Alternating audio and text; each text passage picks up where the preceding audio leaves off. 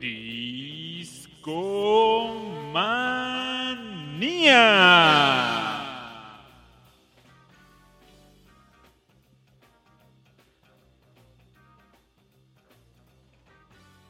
Hola, ¿qué tal? Muy buenas noches. Sean bienvenidos ustedes a una emisión más de Discomanía Podcast. Esta noche tenemos un show bastante peculiar, diría yo. Discomaníacos, estamos de fiesta. Estamos muy contentos porque Discomanía ha llegado a Spotify. Y la verdad es que esto fue gracias a ustedes, discomaníacos, y de verdad, gracias. Esta noche no hay más invitados especiales, no hay más host. Todos están descansando y bueno, discomaníacos, la verdad es que quiero aprovechar para contarles qué ha sido llevar este podcast durante dos años y medio que hemos estado al aire. La verdad es que ha sido una experiencia súper padre. Y de esto se va a tratar esta noche. Tengo ahí una pequeña selección de canciones que quiero compartir con ustedes. Porque este show es para ustedes. Ya en otros momentos, pues hemos entrado a otras plataformas de podcast, hasta nos han sacado por ahí en SoundCloud, nos dijeron no pueden estar por aquí, pero discomaníacos estamos celebrando y recomiéndenle a sus amigos, escuchen Discomanía. También pueden aprovechar y escribirnos durante esta noche qué es lo que les ha gustado Discomanía, qué nos, qué nos les ha gustado y les voy a contar la historia de Discomanía esta noche. Y me gustaría abrir con una rola pues bastante peculiar. Vamos a escuchar a Michael Field. Esto viene del álbum Crisis y es discomanía, no se despeguen.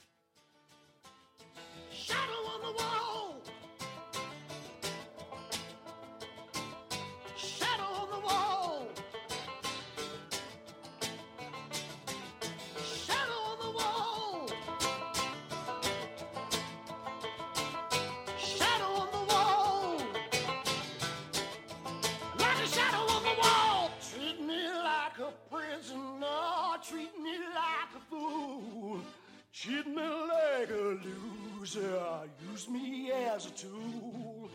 Waste me till I'm hungry, loose me in the cold. Treat me like a criminal, just a shadow on the wall.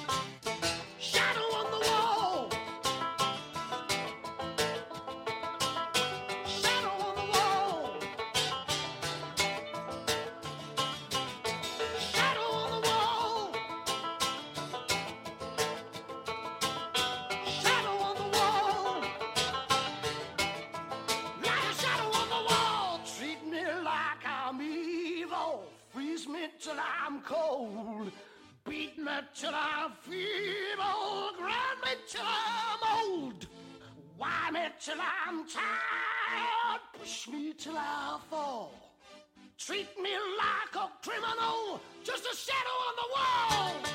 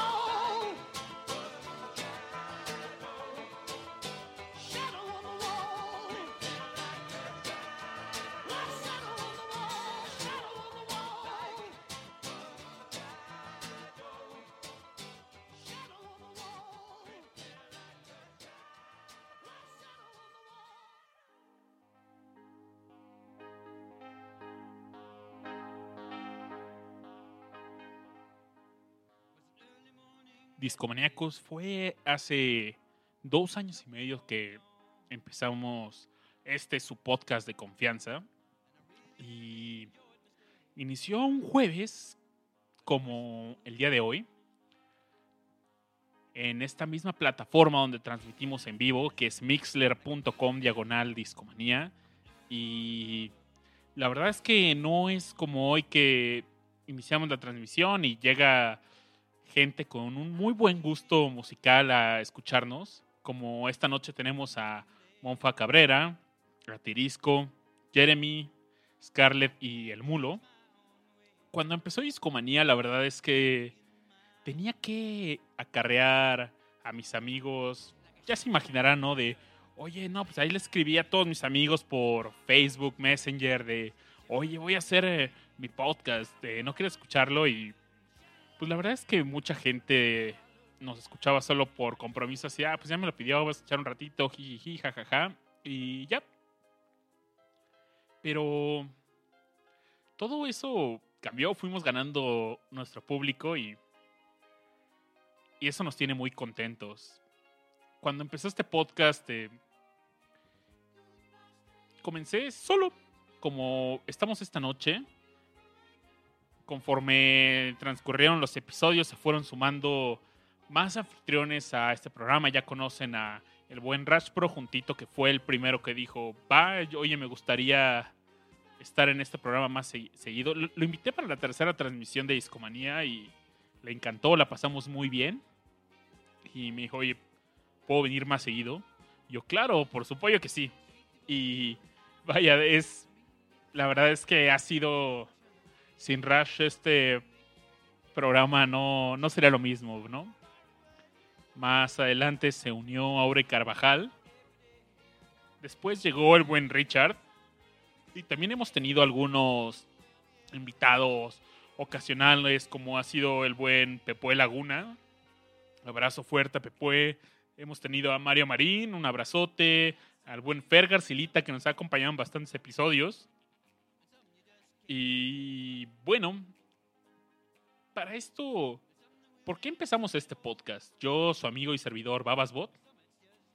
Cuando iba en la preparatoria, yo estudié en la preparatoria número 8 de la universidad, la prepa 8. Buen lugar, buen lugar, les puedo decir. Y yo estudié en 2004, 2005 y 2006 preparatoria. En ese entonces sonaba un podcast que me encantaba. Era de Olayo Rubio, exlocutor de Radioactivo. Ah, ahorita tiene su propia plataforma de podcast con Boy y la verdad es que esperaba con ansias cada que apareció un episodio de este podcast. Recuerdo mucho que iba en un camión rumbo a la prepa y estaba escuchando un podcast de la tercera temporada que hablaba de solos de guitarra. Y en este episodio apareció un nuevo personaje que agarró el cariño y afecto de todos los escuchas. Era el profesor. Entonces, pues yo me iba riendo solo en el camión y todos se me quedaban viendo feo. Lo iba escuchando en. Tenía un iPod, de esos que parecían como memoria USB. Y estaba, estaba padre, ¿no? Era, era como el iPod austero. Y pues sí, era estudiambre, ¿no? Era, hasta era un lujo tener hasta ese iPod. Total que, pues no todos mis cuates tenían un iPod. Entonces, cuando llega lo que te gusta, la verdad es que lo quieres compartir y pues ahí me tienen quemándole en CDs el podcast de Layo Rubia a mis cuates. No, ya lo escuchaste. No, sí, escúchalo. Y también empezamos a tener, pues, entre nuestros amigos nos poníamos apodos de repente de... Había personajes como Betornillo, el profesor, eh, y pues no tardó en que le pusiéramos a alguien Betornillo y el Higgins. Nos encantaba ese podcast y sé que siguen con Boy, la verdad es que escuché alguno de los últimos episodios. No lo seguí con tanto fanatismo como lo hacía de joven, pero esto fue una fuerte influencia para que iniciáramos un podcast. Años después, el buen Aure Carvajal, Fer Garcilita y otra buena amiga de nosotros, Liz, teníamos planes de hacer un podcast sobre los Beatles. En este yo, la verdad es que no iba a hablar, yo solo me iba a manejar de la producción, del audio, grabaciones, eh, todo el contenido creativo iba a correr por parte de estas tres personas que acabo de mencionar. Grabamos un episodio y ni siquiera, vaya, ni siquiera tenemos equipo de audio para grabar. Y un amigo que tiene una bandita de, de covers dijo, oye, pues yo tenía pues bastante equipo para grabar, vénganse a mi casa y aquí graben. Pues ya ahí vamos con abrazo a nuestro amigo Daniel. Y grabamos el primer episodio. Lo debo de tener aún por ahí en un disco duro de esos olvidados que la verdad es que si aún funciona el disco duro porque está como en una caja de zapatos lleno con otros triques, si logra funcionar, les juro que voy a subir ese episodio. Y grabamos, lo, lo editamos, pero jamás publicamos nada. Eh, después de grabar el primer episodio, la verdad es que ya. Pues no sé, grabamos el primer episodio y luego, luego uno de los integrantes dijo: ¿Saben qué? Yo no puedo grabar. Y pues esto desanimó un poco a los demás. Dijeron: Va hasta aquí. Y va, no se habló más de podcast en mis círculos de amigos. De, de, nadie quería hacer un podcast ya. Pasó el tiempo y a mí me regalan cerca de 50, 80 viniles. Uno de mis familiares llegó y, oye, pues, mira, mi esposa me está pidiendo que me haga estos discos. Y pues si no te los llevas, la verdad es que van a terminar en la basura en muy buen estado. Y dije, va, va, va. Primero me dijo, no, pues llévate los que quieras, ¿no? Y pues yo, de, no sé, de forma muy conservadora, escogí unos tres, cuatro discos. Ah, va, me llevo estos. Ya en una segunda visita a casa de este familiar me dice, oye, es que de verdad, si no te los llevas, los van a tirar. Y pues ya me llevé todo, ¿no? Para esto, eh, yo le había contado a este familiar, oye, pues quiero empezar a coleccionar discos. Y les puedo decir que el primer vinil que compré fue aquí en la Ciudad de México. Hay afuera del Metro Juárez, hay un par de puestillos que venden, cambian discos. En estos puestecillos, pues ahí tú llegas y te pones a buscar qué es lo que hay. La verdad es que la mayoría del contenido es como mocedades, ondas por ese estilo. Hay de todo, la verdad. Pero me encuentro un disco de la colección Salvat. Salvat sacó una serie de discos de compilaciones, eh, los mejores éxitos de ta, ta, ta. Y veo ahí uno, un disco de Deju. Llego, oye, pues, ¿cuánto por este disco? Y 10 pesotes. Órale, me lo llevo. Para esto llego con mi mismo cuate, el que nos prestaba su estudio para grabar, y le digo, oye, quiero comprarme una tornamesa. Y me dice, oye, pues yo tengo como cinco aquí en el garage porque eran de mi abuelo y la, ya no las ocupa. ¿Cuánto por una? Dame 50 pesos.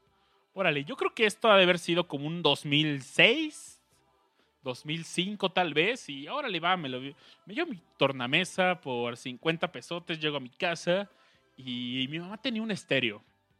De esos de. ¿Cuál estéreo? Mini componente. Y pues le quito las bocinas, se lo conecto a, a esta tornamesa que me vende mi amigo Daniel y escucho mi primer vinil de la colección Salva de The Who. En, y venían rolas bien chidas. En esa venía eh, Baba Relay, venía eh, era el Who's Next. Venía eh, eh, esta canción que también cobereó Fred Durst con Limp Bizkit, Behind Blue Eyes. Y en ese momento yo era un, estaba en blanco mi mente, no cono- conocía muy poco de música, estaba descubriendo apenas. eh, no sé si ustedes recuerdan ese momento cuando están descubriendo música, que lo padre que es escuchar un nuevo artista, porque su mente, es- o sea, están en, su mente está en blanco, no tiene ninguna, no sé, ningún prejuicio ante géneros musicales, están recibiendo todo y escuchan esta rola y imagínense en mis zapatos que escucho Behind Blue Eyes, que yo solo había conocido porque me tocó ver el, video de Limp Bizkit. decía, wow, esta rola no es de, de Limp Bizkit, es de The Who. Entonces eh, empieza a mí, en mí una curiosidad tremenda por empezar a investigar sobre la- las historias de, las bandas, de los músicos y... ¿Por qué les cuento esto? Porque esto solo es como el contexto que nos ha llevado a hacer discomanía. Y bueno, antes de clavarme más, me gustaría irnos a una canción. ¿Y por qué no nos vamos a escuchar Behind Blue Eyes con The Who? Y les cuento después cómo fue hacer el primer episodio de Discomanía. No se desconecten porque seguimos aquí. Vamos con Behind Blue Eyes.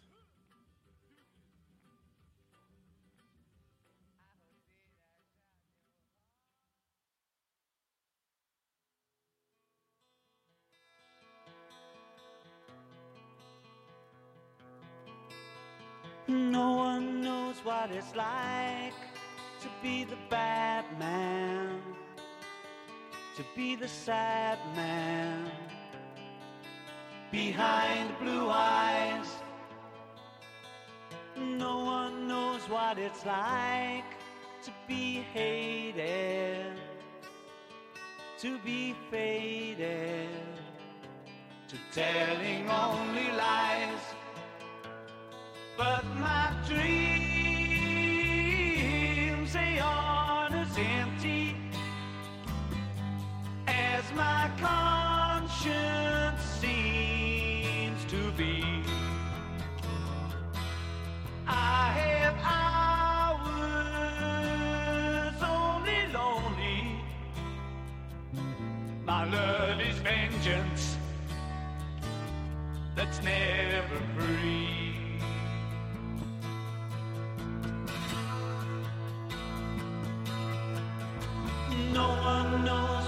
Like to feel these feelings like I do.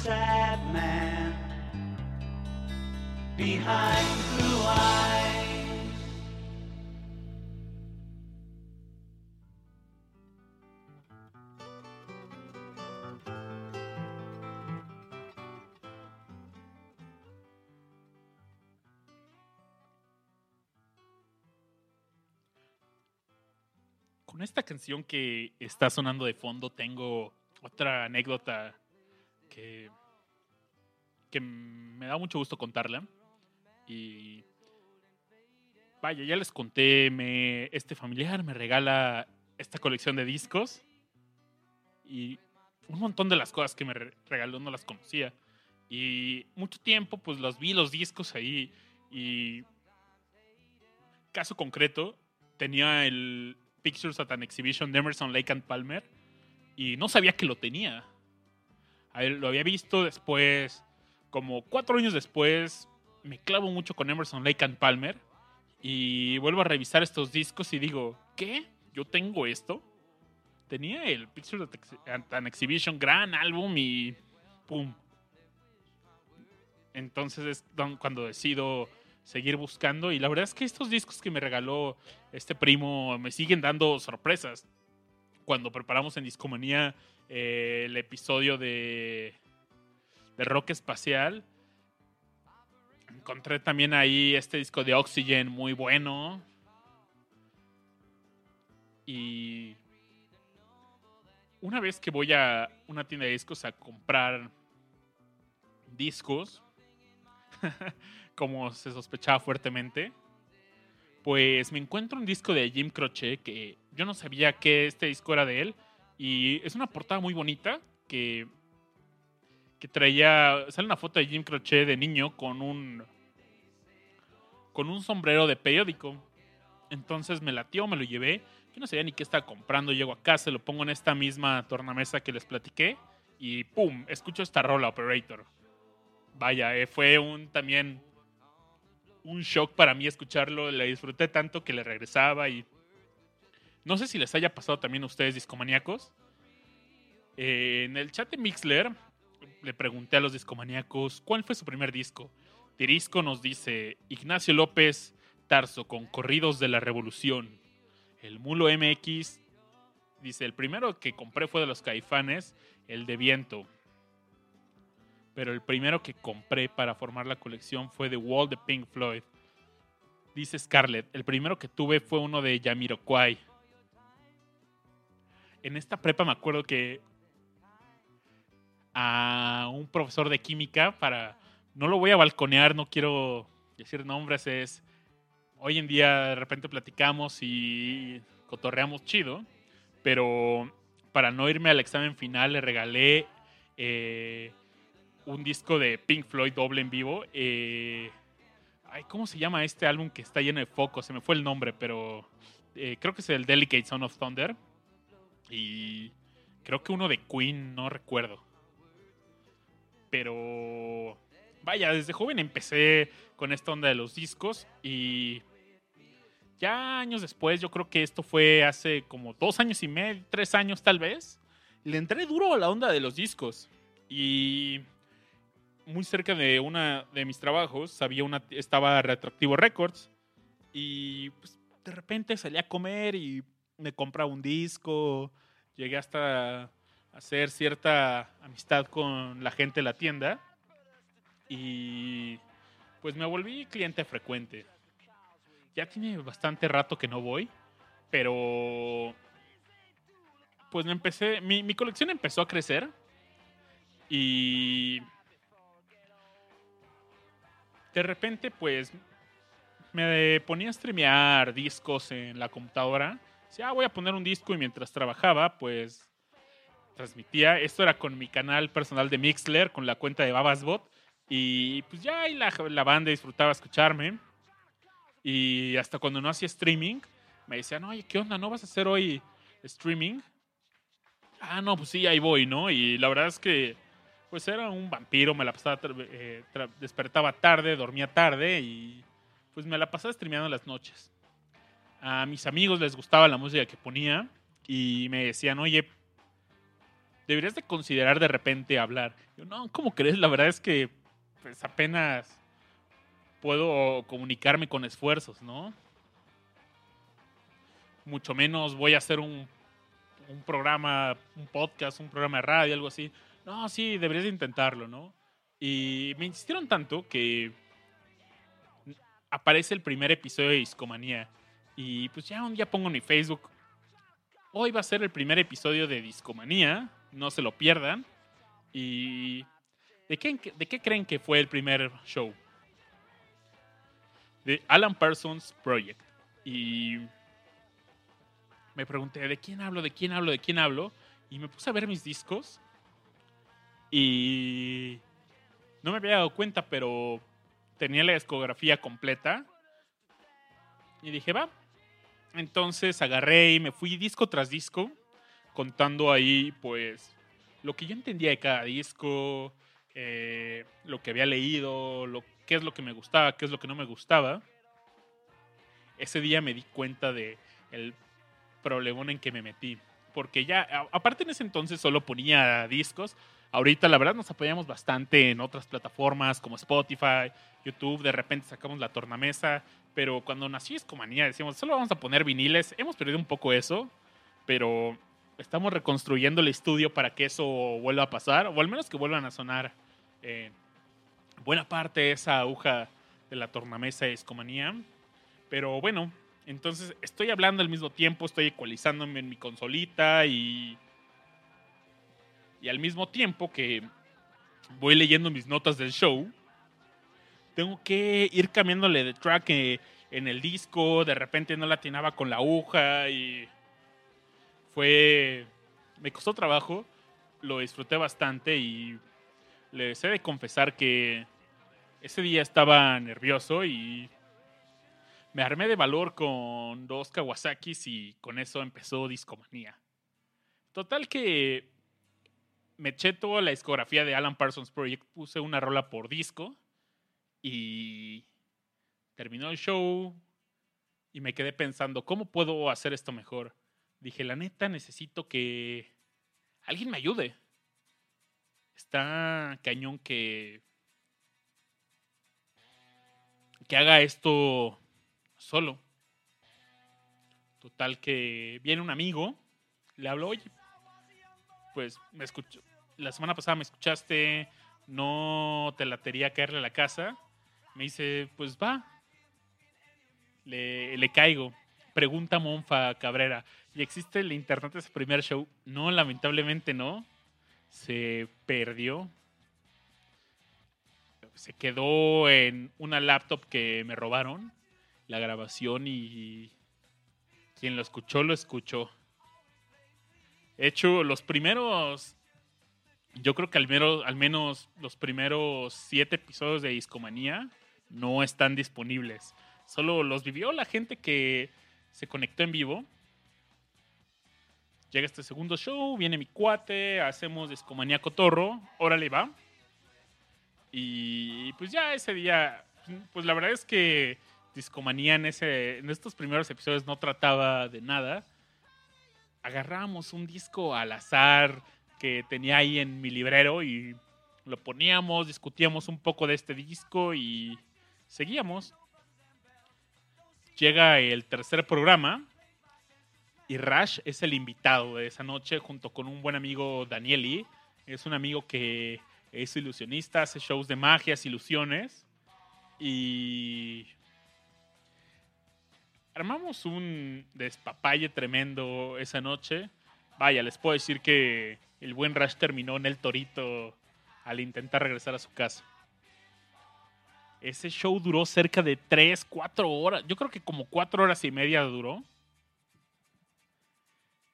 Y ya fue cuando les di, pues ya les platiqué. Rash dijo, quiero venir más. Y vaya, en, en ese entonces también llegó otro buen amigo, Mariano, el buen Búfalo Mangas, y llega acompañado de Pepue. Pepue es un amigo de toda la vida y me dice, oye, pues está este amigo que es periodista y es el guitarrista de mi banda. Te podemos caer a Discomanía. Este día ya la verdad es que ni quería hacer Discomanía. Estaba enfermo. eh, tenía una tos de perro. Era. Estábamos en diciembre y le dije, va, no planeé nada. Y nuevamente entramos al aire en Mixler. Y. ¡Pum! Se armó un showzazo. Que. O sea, la verdad es que mis planes esa noche ni siquiera era hacer discomanía. Yo quería ir a dormir, tal vez ver una película, dormirme y ya. Entonces llega llega, llega el buen Búfalo y fue cuando también el buen Búfalo Mangas me dijo, oye, quiero venir más seguido, ¿puedo? Y ese episodio es el primero que pueden escuchar, eh, el primero que publicamos en iTunes. Se llama Noche de Buen Gusto como les decía, Discomanía no trataba de nada. Seguíamos así, ah, vamos a ver qué disco encontramos, qué disco ponemos. Y, y vaya, el buen Mariano, pues, tiene. Ha escrito bastante y tenía buen conocimiento, buena escuela en la música. Disfruté mucho hacer estos programas con él. Un día, Mariano me dijo, oye, pues ya no puedo venir tan seguido, yo no te preocupes. Y. Discomanía siguió. Llega otro buen invitado que marcó mucho la diferencia en Discomanía y es el buen Manuel Tenedor. Manuel Tenedor era vecino mío, eh, lo conocí por Aureliano Carvajal y dice, ah, pues mira, eh, Babis también tiene este podcast, y Manolo también tiene, ya te digo, un podcast muy exitoso y junto con Asher. Y pues ya empezamos a platicar así anécdotas y un día lo invito al show, oye, pues ¿por qué no le caes al programa? Ya llega y lanzó un tweet y empezó a llegar más gente que no eran mis amigos a Discomanía. La verdad es que ese momento marcó la diferencia en, en este show. Porque fue cuando ya le dejé de transmitir a mis amigos. Y yo tenía. Me había dicho algo el día que Discomanía vaya en línea y no se conecte nadie, ese día vamos a dejar de hacer Discomanía. Afortunadamente ese día nunca pasó. De verdad, así hasta ese día que les decía compa puede que ni siquiera le habíamos avisado a nadie que íbamos a hacer el show, nada. Se conectó un montón de gente y fue wow, qué chido. Y vaya, ese momento fue tan especial porque significó de que ya teníamos que empezar a hacer las cosas mejor, ¿saben? Ya teníamos que empezar a planear de qué íbamos a hablar, de qué... Ya no podíamos llegar al librero y a ver, saca un disco ahí al azar a ver qué sale, ¿no? Y de repente sí me podía balconear y ¿qué es esto? No, pues es Vicky Car. Ah, canijo, no, pues cámbiale de disco mejor. Y con ese tweet que lanza Tenor, oigan, estoy en discomanía, pásenle. Llegan un par de discomaníacos a quien les mando un abrazo. eh, llega el buen Cristo Rey, llega Omar Manuel Verde Hidalgo y no se perdía ni un solo episodio de Discomanía en ese entonces. La verdad es que pues les hacíamos el show prá- prácticamente a ellos, ¿no? Porque no los conocíamos en persona. Ya después tuvimos el gusto de conocerlos y fue ya era de, oye, mira, alguien llegó que no conocíamos, era emocionante, ¿saben? Y pum. Entonces, la verdad es que muchas gracias Manolo por haber sido un buen guía en este mundo del podcast. Ya también hemos un par de veces, quizás tres, cuatro veces me ha invitado a Ya te digo y ha sido emocionante porque también haciendo podcast conoces a más gente, más podcasters y otra buena anécdota, tenemos a un amigo, el buen Agustín Esteban, él tiene su podcast llamado El Guapodcast y un día me escribe por Facebook con algunas dudas de podcasting, oye, ¿cómo lo hacen ustedes para esto? Los escucho, jijiji, jajaja y pues ya empezamos a platicar. Total que de repente, primero escribí a la página de pues, de Discomanía, en Discomanía Podcast, y ahí le contestaba yo como Discomanía. Ya después me buscó en Facebook, me agregó y nos hicimos carnalazos. Un día me dice, oye, voy a... Él es de Tijuana y me dice, oye, voy a estar en la Ciudad de México y armamos algo. Ah, Órale, con mucho gusto. Llega a, al DF, me voy a comer con él, los llevo a comer a los tacos del Chupacabras, eh, cotorreamos, llega Rash por nosotros, nos lleva al estudio, grabamos el primer show y era la primera vez que lo veía en persona, pero saben, es como si él y yo hubiéramos sido carnales de toda la vida. Ese show fue muy bueno, escúchenlo por favor en Guapodcast Manía se llama. Y justo él es quien me da la noticia de... Me escribe... Hoy es jueves 12 de abril. Me escribe hace dos días. Oye, ¿qué crees? Discomanía ya está en Spotify. Y ya lo habíamos intentado antes, nos habían rebotado el request y se han dicho, no, ¿saben qué? Por ahora no, no estamos aceptando más podcast y la única forma de acercarte es pues a través de promoters y vaya, pues tenías que tener contactos para estar en la plataforma. Y pum, él es quien me da la noticia de, oye, pues estaba viendo si ya está, mandé un request y estaba viendo si ya me dieron de alta a mí mi podcast, pero no. Entonces le puse Guapodcast y salió Discomanía el episodio que, grabam- que grabamos. Yo, wow, pues qué chido. Él, él me dio las buenas nuevas. Aparte, estaba así jetoncísimo, me despierto y reviso mi celular y tenía notificaciones de él. Entonces, así es como me enteré que Discomanía estaba en Spotify. Y bueno, pues, han sido dos buenos amigos que he tenido que también hacen podcast. Abrazo fuerte a Manuel Tenedor y a Agustín Esteban. Y pues, si les parece bien, me quiero ir a otra rolita. Les conté ya cómo fue el primer episodio de Discomanía. Les conté cómo se sentía, cómo era el ambiente de estos primeros eventos, de primeros episodios muy azarosos, eh, sin planeación y vaya, estos episodios están eh, en iTunes. Es más, vamos a ver, solo con leer los títulos podemos ver. El primero es Noche de Buen Gusto, que después se volvió como un chiste porque cada que no planeábamos un episodio es ¿cómo le ponemos? Noche de Buen Gusto, parte 2. Y pues no sé, pasaban, hacíamos programas, tres programas, los estudiábamos chido y, oigan, ahora no, no preparamos nada, ¿qué hacemos? Noche de Buen Gusto 3. Y ya era un chiste de Noche de Buen Gusto 52. Entonces, los primeros episodios son. Los Reyes Malos del Rock, La Vuelta de Ziggy Stardust a Marte, En Familia con Discomanía. Uy, en ese cotorreamos de Chabelo. Pero vean, estos episodios duran tres horas. Detrás de ti, Do You Remember, Los Aferravers, Rattle That Lock, Semana Santa Setentera.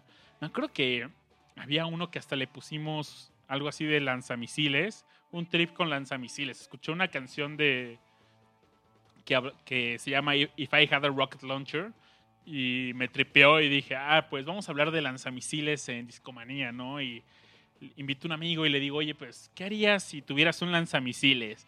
Y ahí empezamos a cotorrear de eso, los Aferravers, un amigo nos contaba de sus historias de cuando era Raver y que no se perdía los reventones.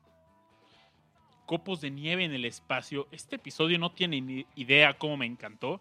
Es el primer episodio donde aparece el buen Richard.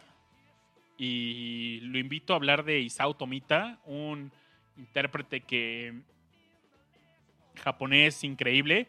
Y fue justo, murió eh, en esa semana, entonces le armamos el especial. Este año 2016 fue pues terrible para la escena de la música, la escena del rock, porque pasaba semana tras semana y se moría un músico por semana. Y era- entonces de repente, en ese momento intentábamos planear algo en Discomanía y de repente, ¡pum!, se murió ahora Maurice White. Ah, pues vamos a hacer el especial de Maurice White. ¡Pum!, se murió David Bowie. Ah, pues Mariano, tú eres súper fan de David Bowie. Aviéntate el especial. Se murió... eh, ¿Quién más se murió? Eh, Lemmy, se murió... ¿Quién más? Recuérdenme quién se murió en este 2016. Se murió Prince, se murió... Vaya, fue terrible ese año para... Llegó el desviejadero. Pero nos dimos cuenta de que ya teníamos que prepararnos un poquito más. Y llegó otra etapa de Escomanía. Escomaníacos, vámonos a una rolita. Nos pregunta, eh, nos comenta el mulo. MX. Cuando hagas el especial de Queen, hazlo una canción por disco, por favor. Está fenomenal.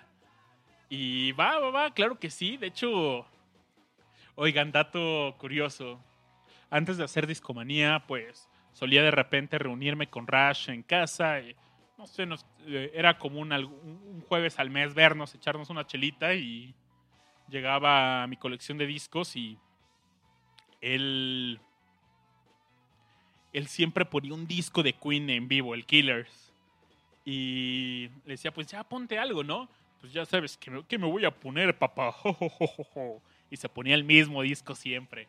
Eh, entonces, pues Rush está de viaje espiritual unas dos semanas, pero el, el mulo con mucho gusto cuando necesitamos un guía en... Yo necesito un guía en Queen y creo que ese Rush será responsable de dar la batuta en este especial de Queen que viene.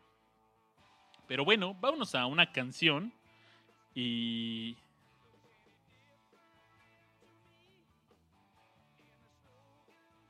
La canción que voy a poner a continuación es aprovechando que pues estoy solito y nadie puede decir que no. Hay una canción que me encanta que es de Captain Beefheart and His Magical Band y se llama Observatory Crest. Esta canción viene en un álbum que se llama Blue Jeans and Moonbeams. Vaya, eh, el día que conseguí este disco, no tienen idea lo feliz que estaba. Eh, cuando escuché este disco me encantó particularmente esta rola. Y si ustedes han escuchado Captain Beefheart, eh, tiene un estilo muy peculiar, es como muy...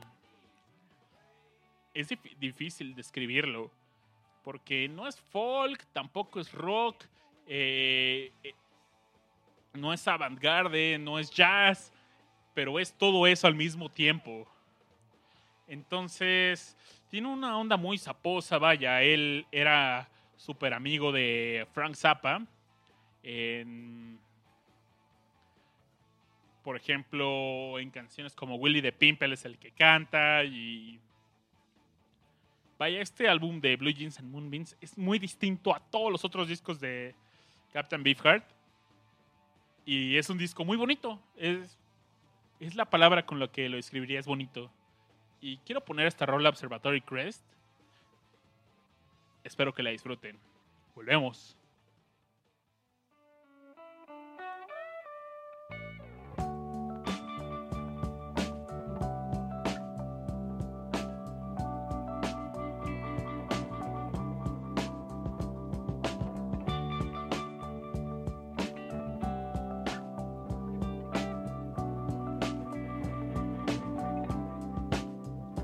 While the city was busy, we wanted to rest. She decided to drive up to Observatory Crest. We just saw a concert and heard all the best. We went on a ride, we got outside. The sand was hot, she wanted to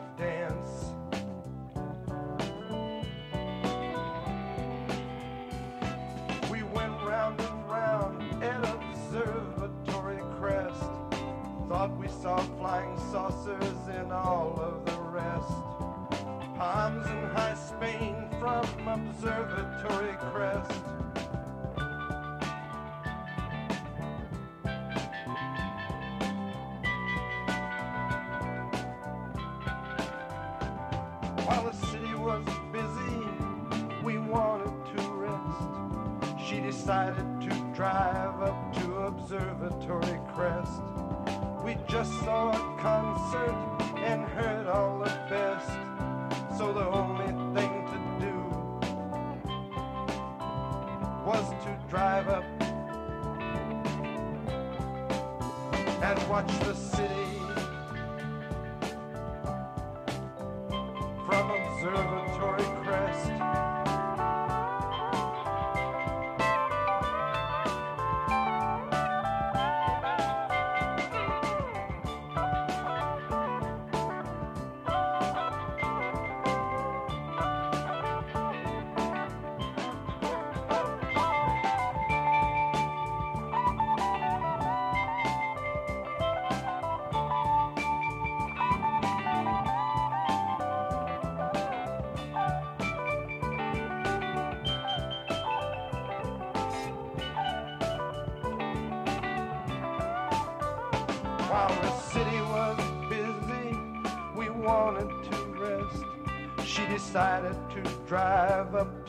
to Observatory Crest. We just saw a concert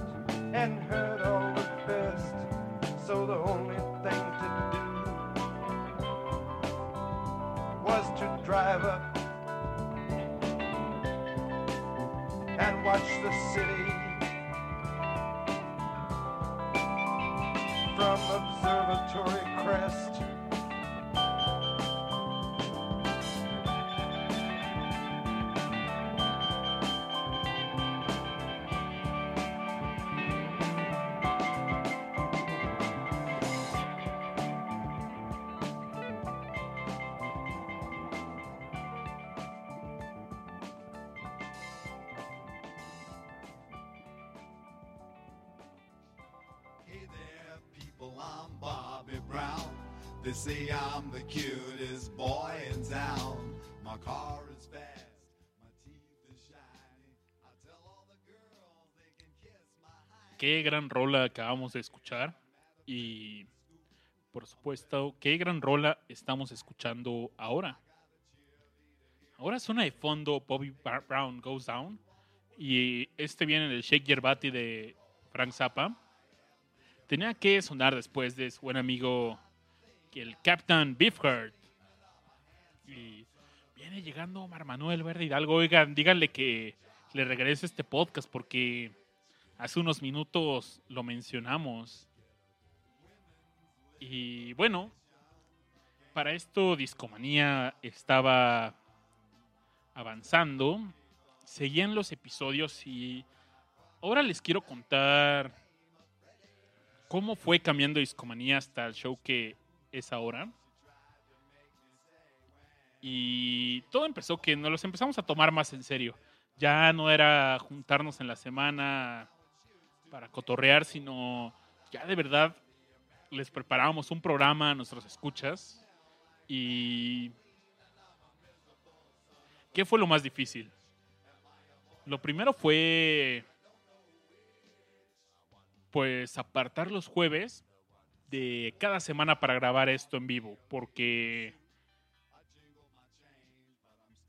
Pues vaya, de repente nos era bastante frecuente. Oye, pues te invito a.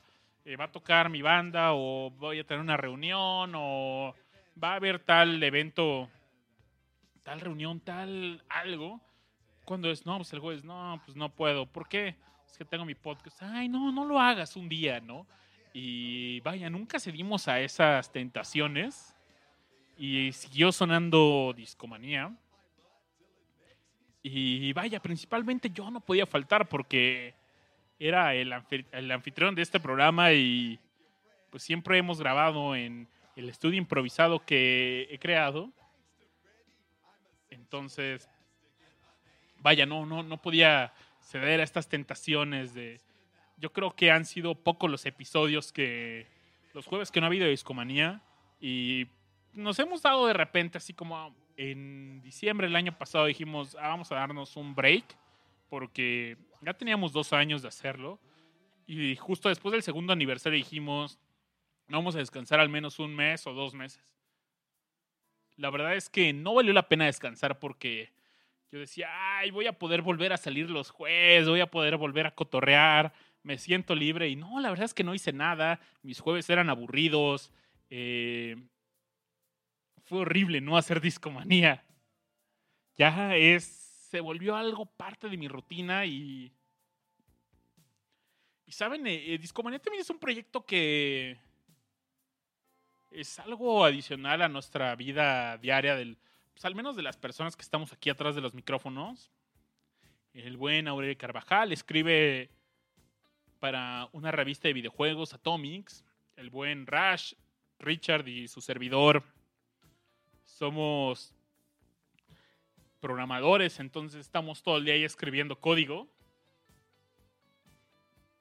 Y vaya, Discomanía es del desahogo de nuestros problemas del trabajo, de... Es una zona segura para liberarte, ¿no? Y de hablar algo que nos encanta, que es la música. Y vaya, también hemos aprendido bastantes cosas. Pero sí, lo difícil fue hacer esa rutina de los jueves son de discomanía. De hecho, también hemos tenido algunos otros problemas. Hubo en alguno de los primeros episodios, de repente se me armó una fiesta en el podcast y mi roomie en ese entonces no estuvo muy contento y casi casi ya me dijo, no, pues si vele bajando a tu relajito porque si no vas a tener que encontrar otro lugar donde vivir y pues terminó pasando eso. En esa, esa cabina de discomanía estaba padre porque tenía un balconcito con palapa donde grabábamos, entonces a la luz de la luna, estaba bastante agradable. Pero pues bueno, tuvimos que buscar otra cabina de discomanía y la otra cabina de repente entraba y salía gente, se escuchaban, no sé, cuando editaba el programa, siempre llegaba el roomie y aventaba las llaves a, a una charola que había ahí como de, de metal y escuchaba el pras, pras. Entonces, no saben qué de malas me ponía cuando pasaba eso y porque eran cosas que no podía controlar. También las cosas que hemos aprendido es cómo ir grabando mejor este programa. La verdad es que cuando preparamos el 50 aniver- los episodios del 50 aniversario de Discomanía, recordé que habíamos hecho pues, otros especiales de los Beatles, de los Beach Boys, y dije, ah, pues para prepararme para este programa creo que tengo que volver a estudiar lo que ya había preparado para esos shows. Y me acuerdo que en ese momento estaba en un viaje en Oaxaca y dije, ah, pues bueno, tengo que subirme un camión, voy a estar unas horas ahí y voy a escuchar Discomanía, lo que hice voy estudiando y escuchaba lo mal que estaban esas grabaciones. Y yo lo que me decía es cómo la gente puede seguir escuchando esto porque está música súper saturada, eh, el volumen muy alto, la verdad es que todavía nos pasa de repente. Y creo que ha cambiado de forma abismal la calidad también con que grabamos eh, los episodios. También las muletillas. Los primeros shows estaban llenos de este, este, este y el otro. Vaya, nos hemos quitado las muletillas al hablar. ¿Qué más ha pasado? Bueno, pues ya les he con... no les he contado cuando cómo llegó Aure Carvajal.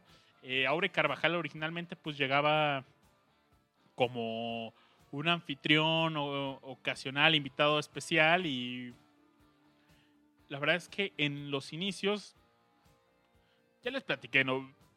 Eh, al principio de este episodio, Aure, yo y el buen Fer Garcilita habíamos intentado hacer otro podcast que no se armó. Nos quedamos con esa espinita. Le dije, Aure, quiero que estés con nosotros. Y Aure nos empezó a ayudar a, preparar las escaletas. Como les decía, llegó el momento que teníamos que. Ya no podíamos poner un disco al azar y hablar de lo que se nos pegara la gana. Porque la verdad es que se nos acabó lo que sabíamos y llegó el momento de in- investigar más. Entonces empieza este equipo de investigaciones especiales de discomanía que lo encabezaba y Aure, a decir ver- verdad, era el único y Aure nos preparaba las escaletas del show y nos decía, ah, tienen que hablar de esto y empezó a tomar este rol como creativo, como llegó a poner cierto orden en, en los temas de discomanía y me da mucho gusto. Después en esta otra cabina que les platiqué, pues Richard era, vivía al lado y le dije, oye viejo, ¿quieres volver a discomanía? Y pues llegó para quedarse. El primer episodio que estuvo después del de Isao, de Tomita fue un especial de los Simpsons que yo creo que es de los pocos episodios que tenemos que no tienen nada que ver con música, pero queríamos disfrazarlo de poner ahí los, pues no sé, las canciones que salían en los Simpsons, como en los magios de lo del monorriel y fue un- ese show un despapalle, estuvo súper chido. Y en ese show empezó, llegó Richard. Y ya, pues, lo curioso es que Richard es un, ha sido un coa- coanfitrión que se ha ganado el cariño y, y respeto de los discomaníacos. Tal cual es que cuando no está, es el único que han preguntado, oigan, ¿y por qué ya no está Richard? No, oigan, es que, eh, pues quiero escuchar a Richard. ¿Dónde está Richard? Oigan, Omar Manuel Verde nos escribe en el chat, nos dice los afters. Uf, ya no me- Había una época que después de los shows solíamos, ok, terminó el show, vamos a poner el after de Discomanía y pues todo lo que decíamos, como ya sabíamos que no iba a llegar a iTunes, pues nos soltábamos un poquito más, jijiji, jajaja, y tiene un montón que no hay un after de Discomanía. Y también Scarlett en el chat pone Mr. Pink Floyd. Y vaya, se ganó un, un apodo que él no se lo puso, sino los discomaníacos lo apodaron Mr. Pink Floyd. Y es algo que a él le dio mucho gusto porque, vaya, o sea, se sintió tan identificado, se sintió tan aceptado ante los discomaníacos que dijo, yo soy Mr. Pink Floyd y les vengo a hablar de este gran grupo. Y por supuesto, cada que haya un show sobre Pink Floyd, él tiene que estar presente. También fue un momento muy triste el día que nos dijo, oye, Babis, pues ya no voy a poder estar tan seguido en Discomanía. Y no se preocupen, Discomaníaco seguirá por aquí. Solo pues será un invitado especial como lo ha sido Mario, Pepuel, Buen Saúl. Pero lo pueden molestar en sus redes sociales para, oye, te queremos en Discomanía y esos comentarios les son agridulces. Hace poco alguien nos arrabió, oye, tiene un buen rato que no escucho a Mr. Pink Floyd, ¿qué pasó con él? Y yo trabajo con él, lo veo todos los días llega a la oficina, me saluda y le digo, oye, ¿viste Twitter? Me dice, sí. ¿Qué opinas? Me dice, pues me es agridulce el comentario porque... Porque, sabes, eh, o sea, me da gusto que pregunten por mí, que, o sea, sintió de que se sintió parte de este show, ¿no? Y, y sintió que hacía falta. Pero también dijo, es que no puedo. Y la parte agria fue, es que no puedo estar, ¿no? Entonces moléstenlo y quizás un día vuelva a regresar. Al menos más seguido. Así fue como llegó Richard. Así es como dejó de estar cada jueves también. Pero vaya, amigos, Discomaníaco sigue. Todo este show va a seguir y al menos un buen rato. También tenemos otras anécdotas que contarles. Por ejemplo, cómo nos ha ido en los aniversarios. Pero antes de esto me gustaría irme a esta rola que ya está sonando. Vamos a un cover de Neil Young. Está tocando Charles Bradley, Heart of Gold del Harvest. Volvemos.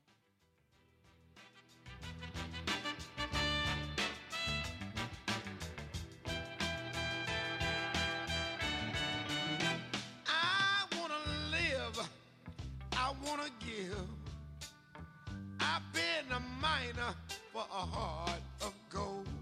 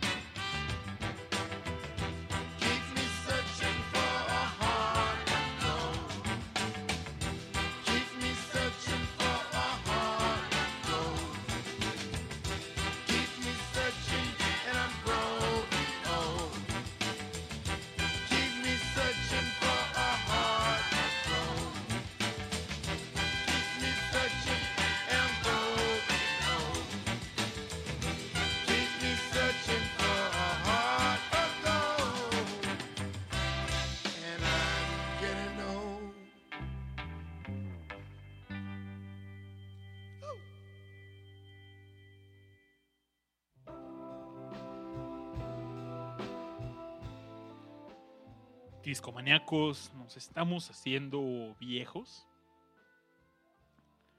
Pero seguimos disfrutando de discomanía y nadie lo ha podido evitar. Lo han intentado discomaníacos, déjenme decirles. Y antes de platicar las historias rumbo al primer aniversario de discomanía, pues inicialmente solo distribuíamos este podcast a través del showreel de Mixler.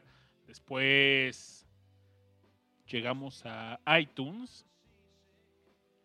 Y casi al mismo tiempo dijimos, va, vamos a entrar a SoundCloud.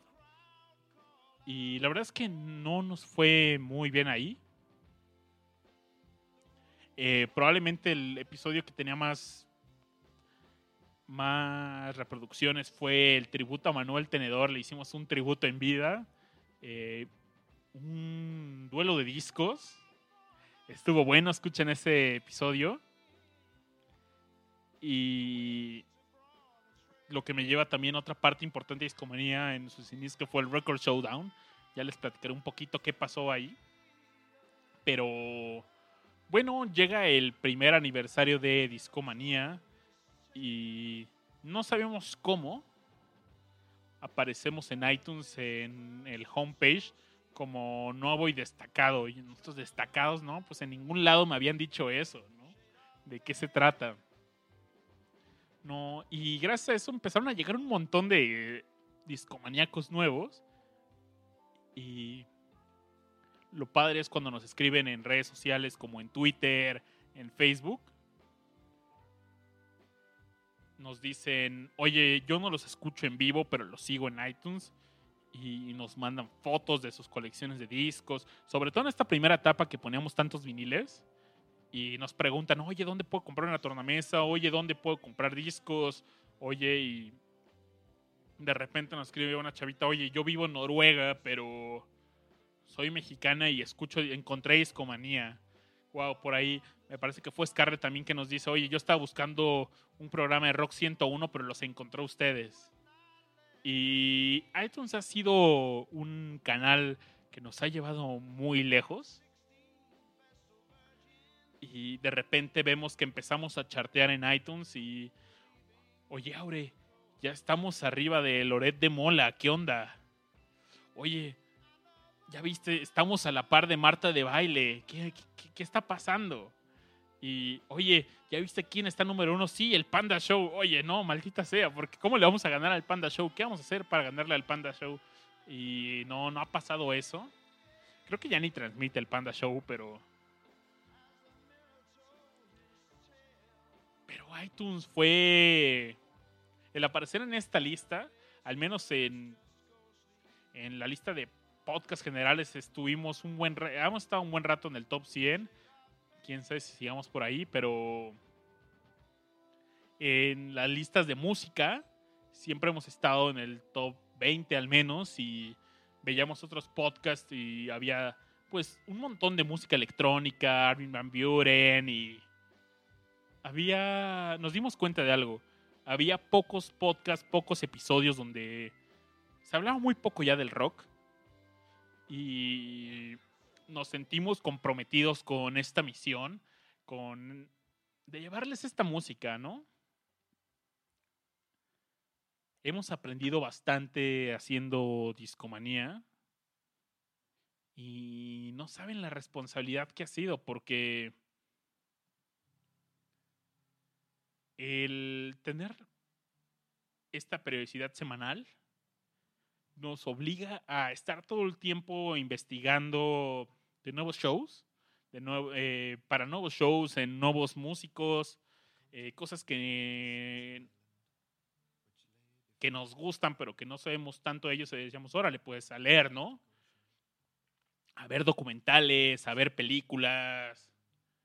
Eh, es una carga fuerte la que tenemos para preparar este programa. Y caso concreto, el plan original de esta noche era hablar de Simon and Garfunkel, pero pues me escribe Aure, oye, no puedo estar esta noche. Ah, pues no te preocupes, eh, quiero aprovechar que pues voy a estar solito y y voy a hablar de lo que ha sido Discomanía durante este tiempo, ¿no? Celebrando que estamos en Spotify, que como les había dicho, es la, fue nuestro segundo intento de entrar y la primera nos batearon, esta segunda entramos. Y creemos que es una plataforma que nos va a llevar más lejos. Porque, vaya, cuando nos sacan de SoundCloud, nos llegaron unos mails de cease and desist y nunca desistimos, entonces nos dijeron, oye, pues adiós chavos, eh, esta plataforma no es para ustedes. Y todo fue por unos programas que hicimos donde pusimos música de Ringo Starr. Y porque hasta nos decían, oye, pues tienes una infracción de copyright por esta canción. Todas de Ringo. La última fue Octopus Garden, recuerdo. Y vaya, pues creemos que Spotify va a hacer que lleguen nuevos discomaníacos. eh, nos va a llevar lejos. Dice Víctor Flores, acabo de llegar, ¿estás solo? No, no estoy solo, estoy con todos ustedes, discomaníacos. Por supuesto que no estoy solo. Y vaya, qué agradable ha sido hacer discomanía durante dos años y medio. Creo que es momento de poner otra canción. Y voy a poner Lucky Man de Emerson Lake and Palmer. Porque me siento muy afortunado de. Pues que nos haya ido relativamente bien en este programa de que pueda llegar este show a ustedes, que se conecten, que que Discomanía trascendió de ser un programa que lo escuchaban mis amigos, que ya ninguno de mis amigos lo escucha y ahora llegaron ustedes, que ya también son nuestros amigos, pero pues antes no nos conocíamos, no teníamos el gusto y... Discomaníacos, me siento muy afortunado de estar atrás de este mic- micrófono y hacer este show para ustedes. Vámonos a escuchar Lucky Man con Emerson Lake and Palmer. Este, esta canción viene en el álbum homónimo de ellos y les puedo contar que Greg Lake la compuso en su adolescencia, si es que no su niñez. Y era una canción que originalmente llegó a este álbum como relleno, porque ya lo platicamos, me parece, en un show de, de los dos tributos que tenemos a Emerson, Lake and Palmer. Y esta canción, Kid Emerson no la quería en el álbum. Entonces les faltaba ahí una canción, no sabían qué onda. Entonces Kid dice, ¿saben qué? Vamos a parar tanto la grabación. Yo me voy a un bar, me voy a echar un trago y, y vuelvo. Se fue por un whiskazo. Y mientras eso pasó, se queda grabando Carl Palmer con Greg Lake y dice Greg, oye, pues yo tengo una canción que compuse cuando era niño y a ver qué te parece, ¿no? Y empieza a tocarla. Le entra Carl Palmer y de repente ya llega aquí Emerson y hace un pequeño, unos pequeños cambios, una improvisa en los sintes y así nace esta canción. Escúchenla, es Lucky Man con Emerson Lake and Palmer.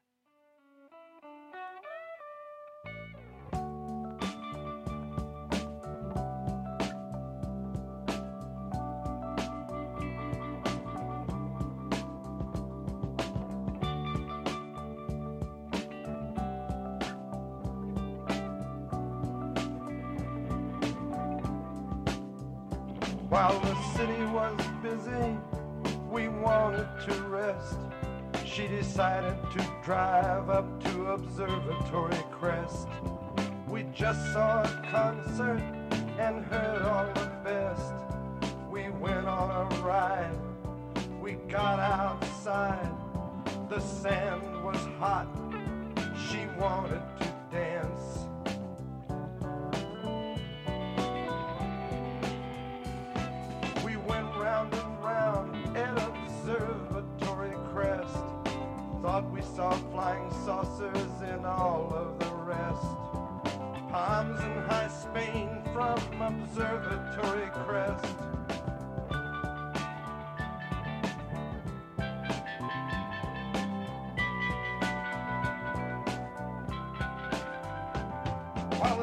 was busy, we wanted to rest. She decided to drive up to Observatory Crest.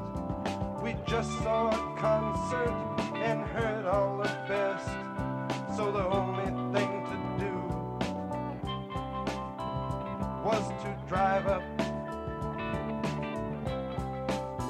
and watch the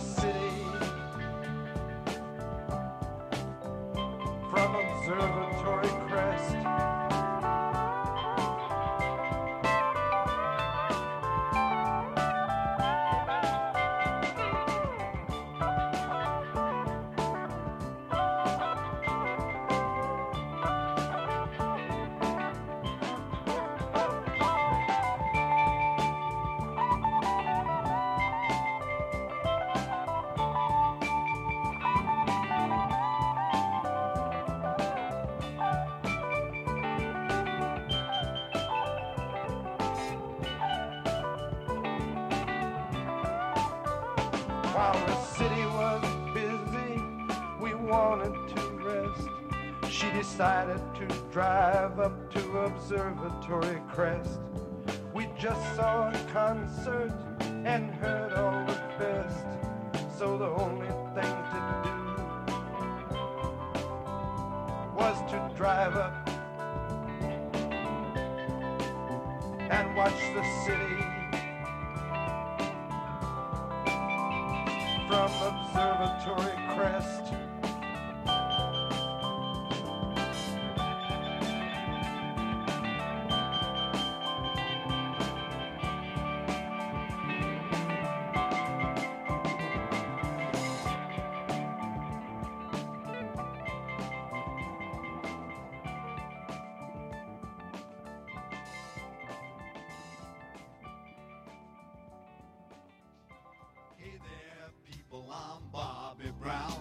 They say I'm the cutest boy in town.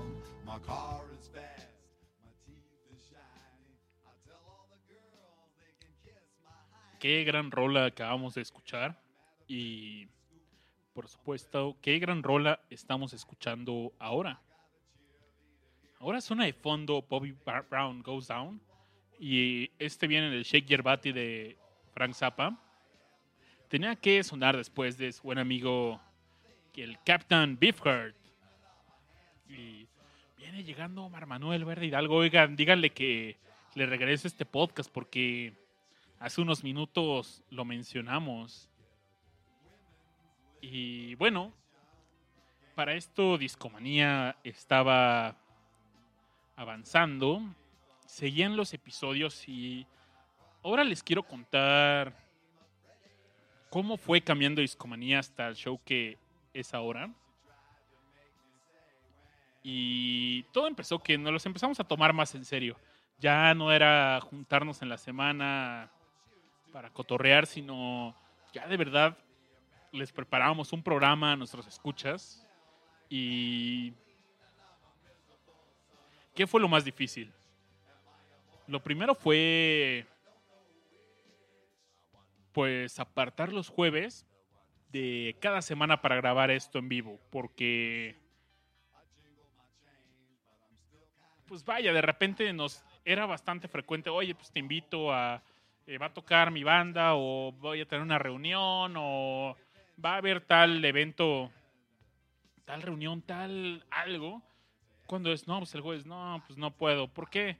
Es que tengo mi podcast. Ay, no, no lo hagas un día, ¿no? Y vaya, nunca cedimos a esas tentaciones. Y siguió sonando discomanía. Y vaya, principalmente yo no podía faltar porque era el, anfi- el anfitrión de este programa y pues siempre hemos grabado en el estudio improvisado que he creado. Entonces, vaya, no, no, no podía ceder a estas tentaciones de. Yo creo que han sido pocos los episodios que. Los jueves que no ha habido discomanía. Y nos hemos dado de repente, así como en diciembre del año pasado dijimos, "Ah, vamos a darnos un break. Porque ya teníamos dos años de hacerlo. Y justo después del segundo aniversario dijimos, vamos a descansar al menos un mes o dos meses. La verdad es que no valió la pena descansar porque yo decía, ay, voy a poder volver a salir los jueves, voy a poder volver a cotorrear, me siento libre. Y no, la verdad es que no hice nada, mis jueves eran aburridos. eh, fue horrible no hacer discomanía. Ya es, se volvió algo parte de mi rutina y... Y saben, eh, eh, Discomanía también es un proyecto que es algo adicional a nuestra vida diaria, del, pues, al menos de las personas que estamos aquí atrás de los micrófonos. El buen Aurelio Carvajal escribe para una revista de videojuegos, Atomics. El buen Rash, Richard y su servidor somos programadores, entonces estamos todo el día ahí escribiendo código. Y vaya, Discomanía es del desahogo de nuestros problemas del trabajo, de... Es una zona segura para liberarte, ¿no? Y de hablar algo que nos encanta, que es la música. Y vaya, también hemos aprendido bastantes cosas. Pero sí, lo difícil fue hacer esa rutina de los jueves son de discomanía. De hecho, también hemos tenido algunos otros problemas. Hubo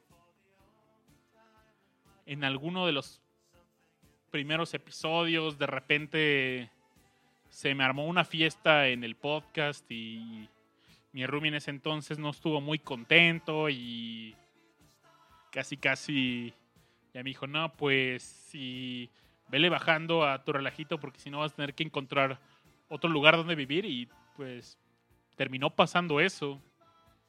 En esa, esa cabina de discomanía estaba padre porque tenía un balconcito con palapa donde grabábamos, entonces a la luz de la luna, estaba bastante agradable. Pero pues bueno, tuvimos que buscar otra cabina de discomanía y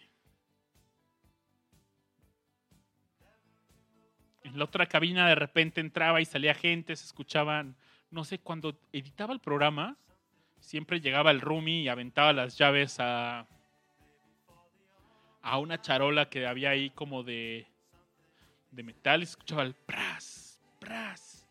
Entonces, no saben qué de malas me ponía cuando pasaba eso y porque eran cosas que no podía controlar. También las cosas que hemos aprendido es cómo ir grabando mejor este programa. La verdad es que cuando preparamos el 50 aniver- los episodios del 50 aniversario de Discomanía, recordé que habíamos hecho pues, otros especiales de los Beatles, de los Beach Boys, y dije, ah, pues para prepararme para este programa creo que tengo que volver a estudiar lo que ya había preparado para esos shows. Y me acuerdo que en ese momento estaba en un viaje en Oaxaca y dije, ah, pues bueno, tengo que subirme un camión, voy a estar unas horas ahí y voy a escuchar Discomanía. Lo que hice, voy estudiando y escuchaba lo mal que estaban esas grabaciones. Y yo, lo que me decía es, ¿cómo la gente puede seguir escuchando esto? Porque está música súper saturada, eh, el volumen muy alto. La verdad es que todavía nos pasa de repente. Y creo que ha cambiado de forma abismal la calidad también con que grabamos eh, los episodios. También las muletillas. Los primeros shows estaban llenos de este, este, este y el otro. Vaya, nos hemos quitado las muletillas al hablar. ¿Qué más ha pasado? Bueno, pues ya les he con... no les he contado cuando cómo llegó Aure Carvajal. Eh, Aure Carvajal originalmente pues llegaba como un anfitrión o- ocasional, invitado especial y la verdad es que en los inicios ya les platiqué, ¿no? Eh, al principio de este episodio, Aure, yo y el buen Fer Garcilita habíamos intentado hacer otro podcast que no se armó. Nos quedamos con esa espinita le dije, Aure, quiero que estés con nosotros. Y Aure nos empezó a ayudar a, a preparar las escaletas. Como les decía, llegó el momento que teníamos que... Ya no podíamos poner un disco al azar y hablar de lo que se nos pegara la gana. Porque la verdad es que se nos acabó lo que sabíamos y llegó el momento de in- investigar más. Entonces empieza este equipo de investigaciones especiales de Discomanía, que lo encabezaba y Aure, a decir ver- verdad, era el único, y Aure nos preparaba las escaletas del show y nos decía, ah, tienen que hablar de esto, y empezó a tomar este rol como creativo, como... Llegó a poner cierto orden en, en los temas de discomanía y me da mucho gusto Después en esta otra cabina que les platiqué, pues Richard era, vivía al lado y le dije, oye viejo, ¿quieres volver a Discomanía? Y pues llegó para quedarse. El primer episodio que estuvo después del de Isao, Tomita fue un especial de los Simpsons que yo creo que es de los pocos episodios que tenemos que no tienen nada que ver con música, pero queríamos disfrazarlo de poner ahí los, pues no sé, las canciones que salían en los Simpsons, como en los magios de lo del monorriel y fue ese show un despapalle, estuvo súper chido. Y en ese show empezó, llegó Richard y ya pues lo curioso es que Richard es un ha sido un coa- coanfitrión que se ha ganado el cariño y y respeto de los discomaníacos. Tal cual es que cuando no está es el único que han preguntado, oigan, y ¿por qué ya no está Richard? No, oigan, es que eh, pues quiero escuchar a Richard. ¿Dónde está Richard?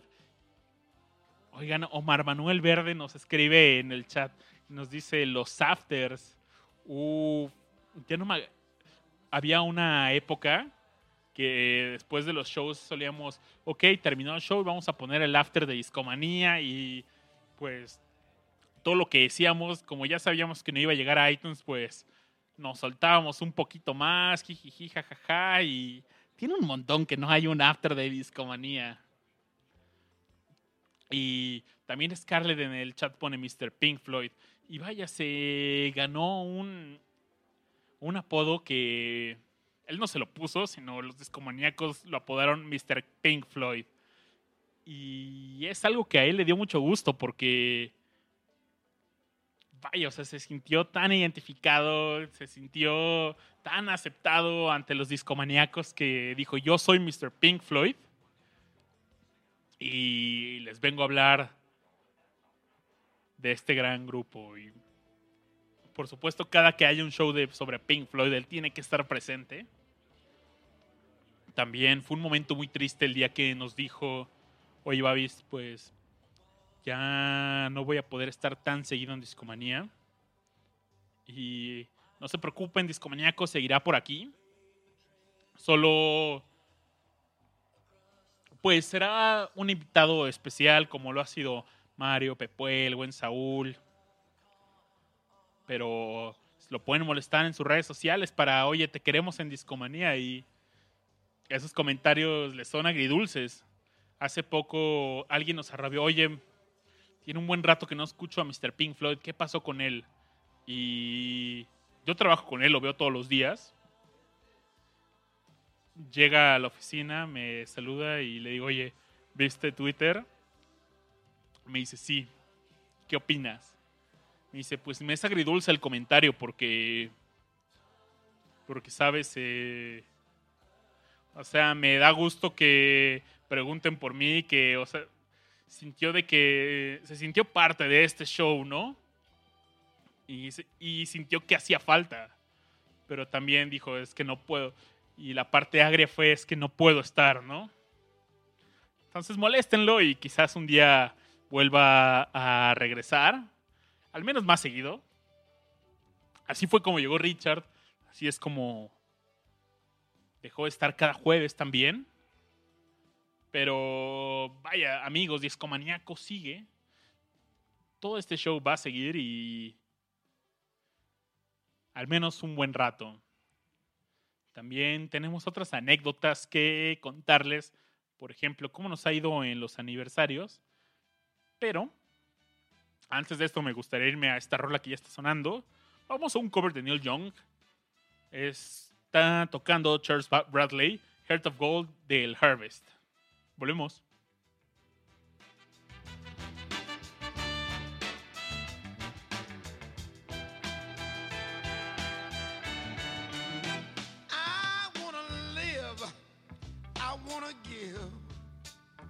I've been a miner for a heart of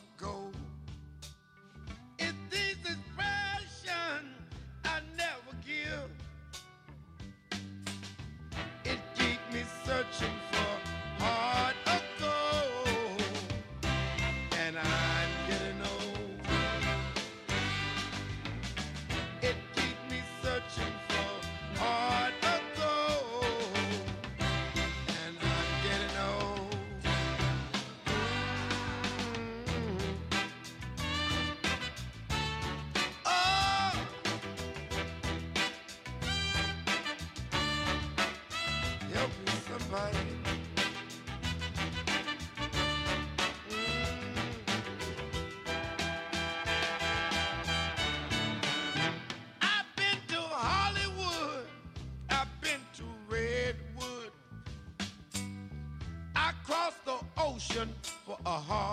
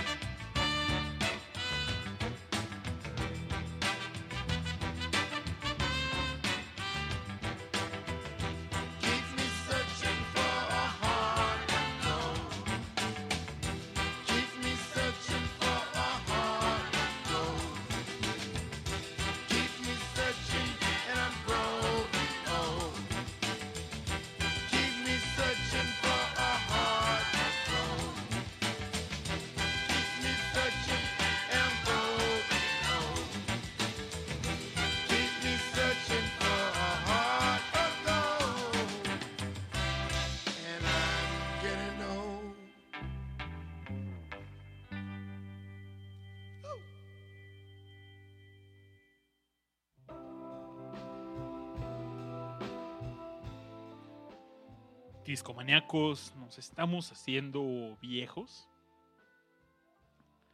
Pero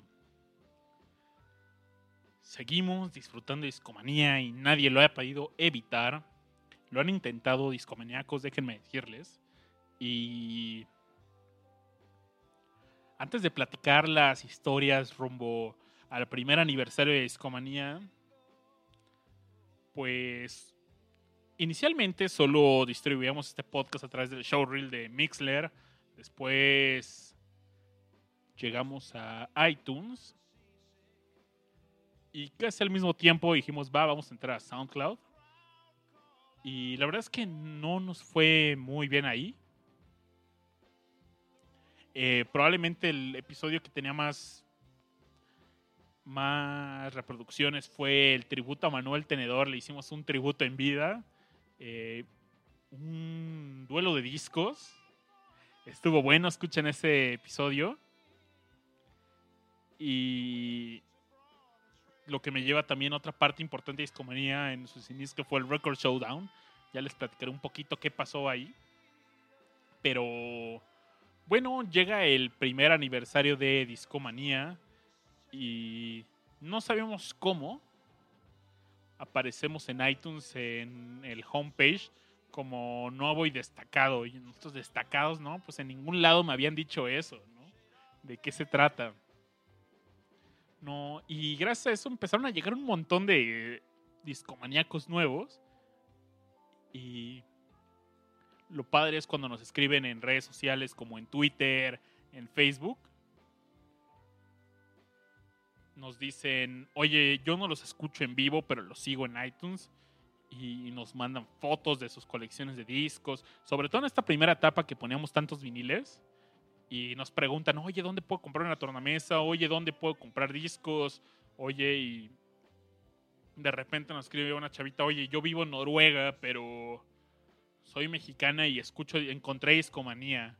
Wow, por ahí me parece que fue Scarlett también que nos dice, oye, yo estaba buscando un programa de Rock 101, pero los encontré a ustedes. Y iTunes ha sido un canal que nos ha llevado muy lejos. Y de repente vemos que empezamos a chartear en iTunes y, oye, Aure, ya estamos arriba de Loret de Mola, ¿qué onda? Oye, ya viste, estamos a la par de Marta de baile, ¿qué, está pasando? Y, oye, ¿ya viste quién está número uno? Sí, el Panda Show. Oye, no, maldita sea, porque ¿cómo le vamos a ganar al Panda Show? ¿Qué vamos a hacer para ganarle al Panda Show? Y no, no ha pasado eso. Creo que ya ni transmite el Panda Show, pero... Pero iTunes fue... El aparecer en esta lista, al menos en, en la lista de podcast generales, estuvimos un buen... Hemos estado un buen rato en el top 100 quién sabe si sigamos por ahí, pero en las listas de música siempre hemos estado en el top 20 al menos y veíamos otros podcasts y había pues un montón de música electrónica, Armin Van Buren y había nos dimos cuenta de algo. Había pocos podcasts, pocos episodios donde se hablaba muy poco ya del rock y nos sentimos comprometidos con esta misión, con de llevarles esta música, ¿no? Hemos aprendido bastante haciendo discomanía y no saben la responsabilidad que ha sido porque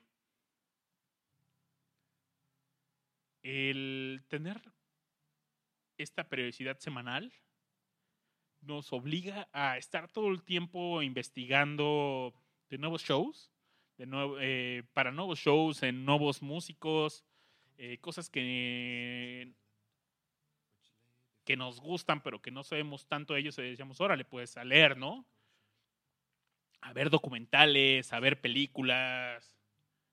Eh, es una carga fuerte la que tenemos para preparar este programa. Y caso concreto, el plan original de esta noche era hablar de Simon and Garfunkel, pero pues me escribe Aure, oye, no puedo estar esta noche. Ah, pues no te preocupes, eh, quiero aprovechar que pues voy a estar solito y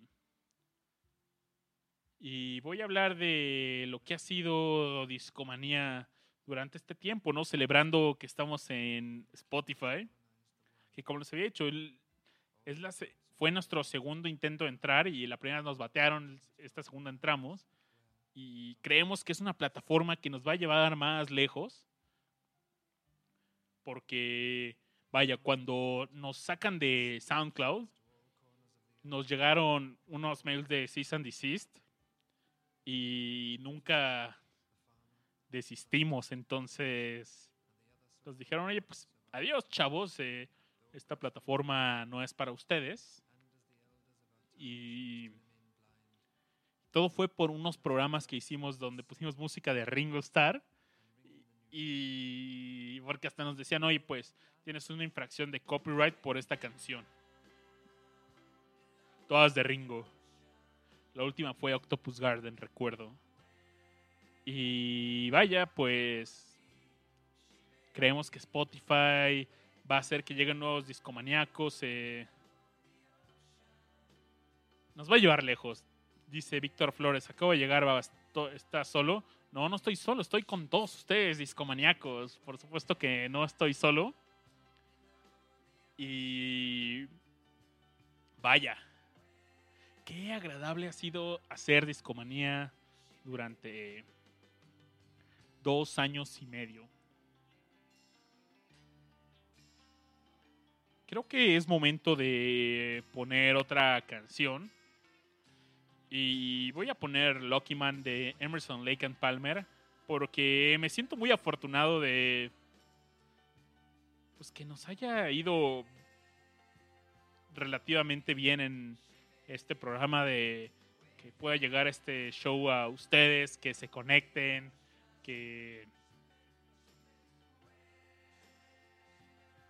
que Discomanía trascendió de ser un programa que lo escuchaban mis amigos, que ya ninguno de mis amigos lo escucha y ahora llegaron ustedes, que ya también son nuestros amigos, pero pues antes no nos conocíamos, no teníamos el gusto y... Discomaníacos, me siento muy afortunado de estar atrás de este mic- micrófono y hacer este show para ustedes.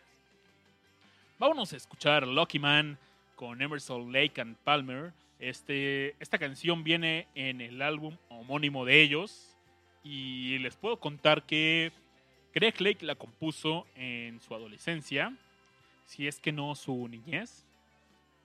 Y era una canción que originalmente llegó a este álbum como relleno, porque ya lo platicamos, me parece, en un show de, de los dos tributos que tenemos a Emerson Lake and Palmer.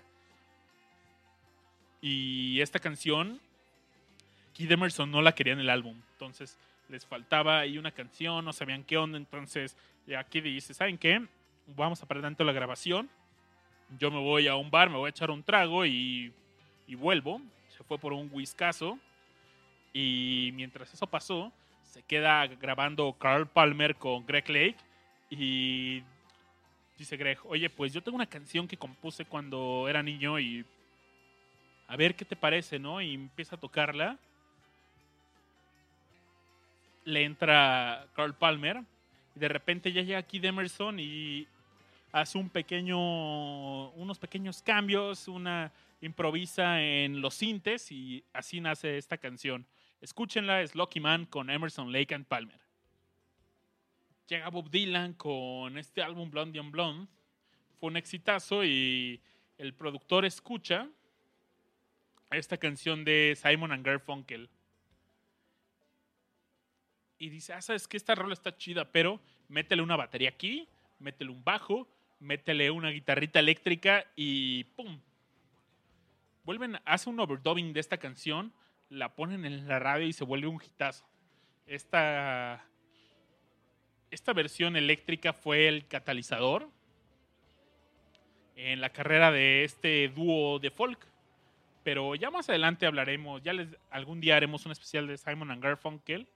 Pero otra cosa muy peculiar que tiene esta canción es que las voces de Simon y de Paul Simon, Paul Simon y Art Garfunkel están grabadas en canales distintos. Entonces, en un lado escuchan a Paul, en el, ot- en el otro Art, y vaya, pueden jugar con el paneo de esta canción. Si están escuchando esto con audífonos, quítense uno, de repente pongan el otro y les va a sorprender bastante lo que van a escuchar. Bueno, los dejo con The Sounds of Silence de Simon and- Garfunkel de su primer álbum. Volvemos.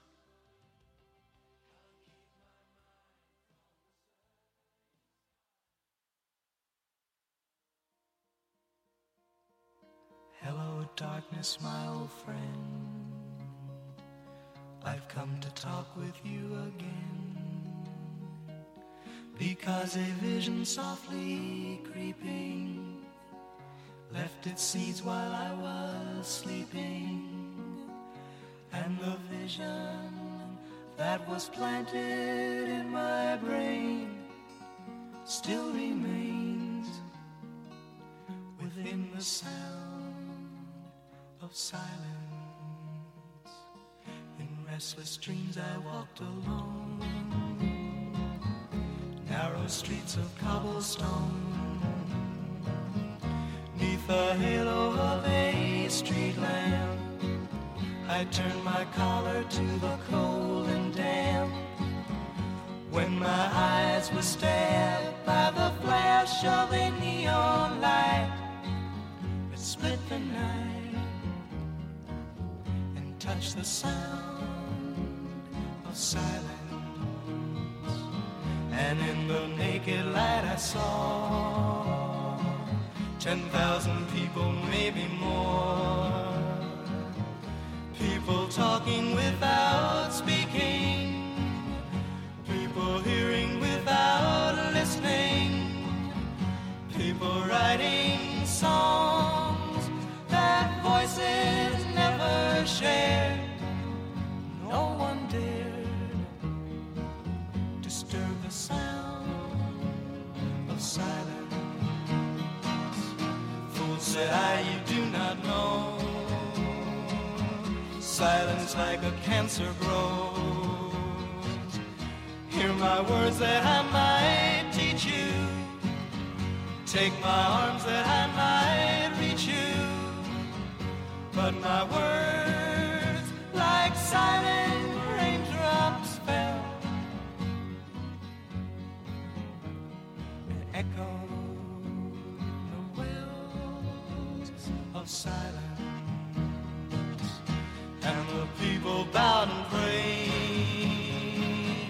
to the neon god they made. And the sign flashed out its warning in the words that it was forming.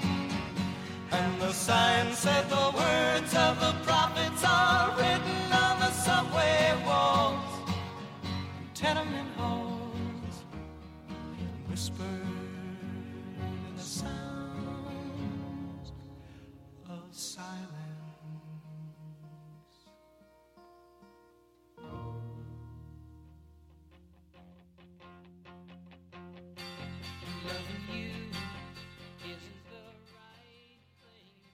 Esto que escuchamos fue Simon and Garfunkel. Y mientras la canción sonaba, varios discomaníacos en el chat de Mixler nos, nos decían, oye, ¿y qué onda con estos programas que nos deben? Pone Scarlett GT el emoji de un camellito. eh, debemos un especial de Camel, ¿no? Y estoy seguro que es un buen pretexto para que regrese Mr. Pink Floyd. Recuerdo que un día le presenté, él no conocía a Camel y pongo una rola y dice, wow, qué brutal, loco, qué rola es esta. Y se emocionó bastante, ¿eh? Dice Lalo Reyes, un especial de Dylan. Y vaya, Bob Dylan es un músico que admiro mucho, pero me daría pavor hablar de él. Le tengo tanto respeto y me da tanto miedo equivocarme en ese show que eh, pues lo hemos, hemos esquivado esa bala hasta este momento, pero va a ser inevitable. ¿eh? Tenemos que hablar algún día de Bob Dylan y espero que sea muy pronto. También, pues el mulo nos dice, oye, ¿qué onda, Queen? Yo les ayudo y está superpuesto para entrarle y decimos, va, va, va, va, va. Y dice Lalo Reyes, ¿quién no? Encargó de darle la inteligencia al rock. Y vaya, discomaniacos, eh, pídanos sus especiales, qué les, de qué les gustaría que habláramos. eh, que les puedo contar que traemos en entre planes está este especial de Simon and Garfunkel. Queremos hacer el de Queen. También viene pronto. también- bueno, tenemos a Aure Carvajal. Le pueden preguntar de qué más queremos hablar por ahí. Por ahí también Vortex Vic me está albureando. Dice, no temas como teme Teresa. No, pues a que dices no me llevo Vic. Pero, discomaníacos, estamos acercándonos ya a casi el final de este programa. Oigan, la verdad creo que estuvo bastante cotorro. Me daba terror hacer este show solo. Ya les platiqué, la última vez que intenté hacer un show solo no salió tan bien y creo que en este estuvimos cotorreando chido. eh. Vaya, eh, mi objetivo esta noche era contarles cómo ha sido para nosotros hacer discomanía a lo largo de estos dos años y medio. Estamos muy agradecidos con ustedes y pone muy contentos este nuevo milestone que llegó, que cumplimos, que fue abrimos un nuevo canal de donde distribuir este podcast que es Spotify y vaya, esto es como una señal de vamos a hacer más cosas, a la banda le está gustando Discomanía y que el rock no pare. Discomaníacos, ha sido un placer. Creo que llegó el momento de despedirnos. Y vaya, ha sido un honor.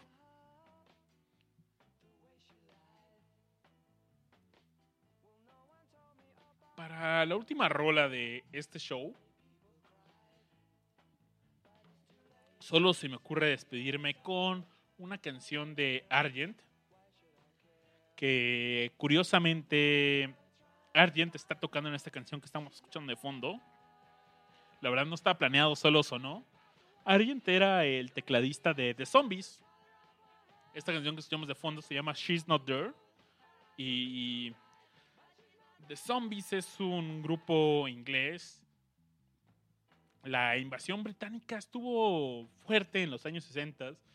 En los 70 agarró bastante fuerza. un- hizo el rock un, un- un sonido muy maduro.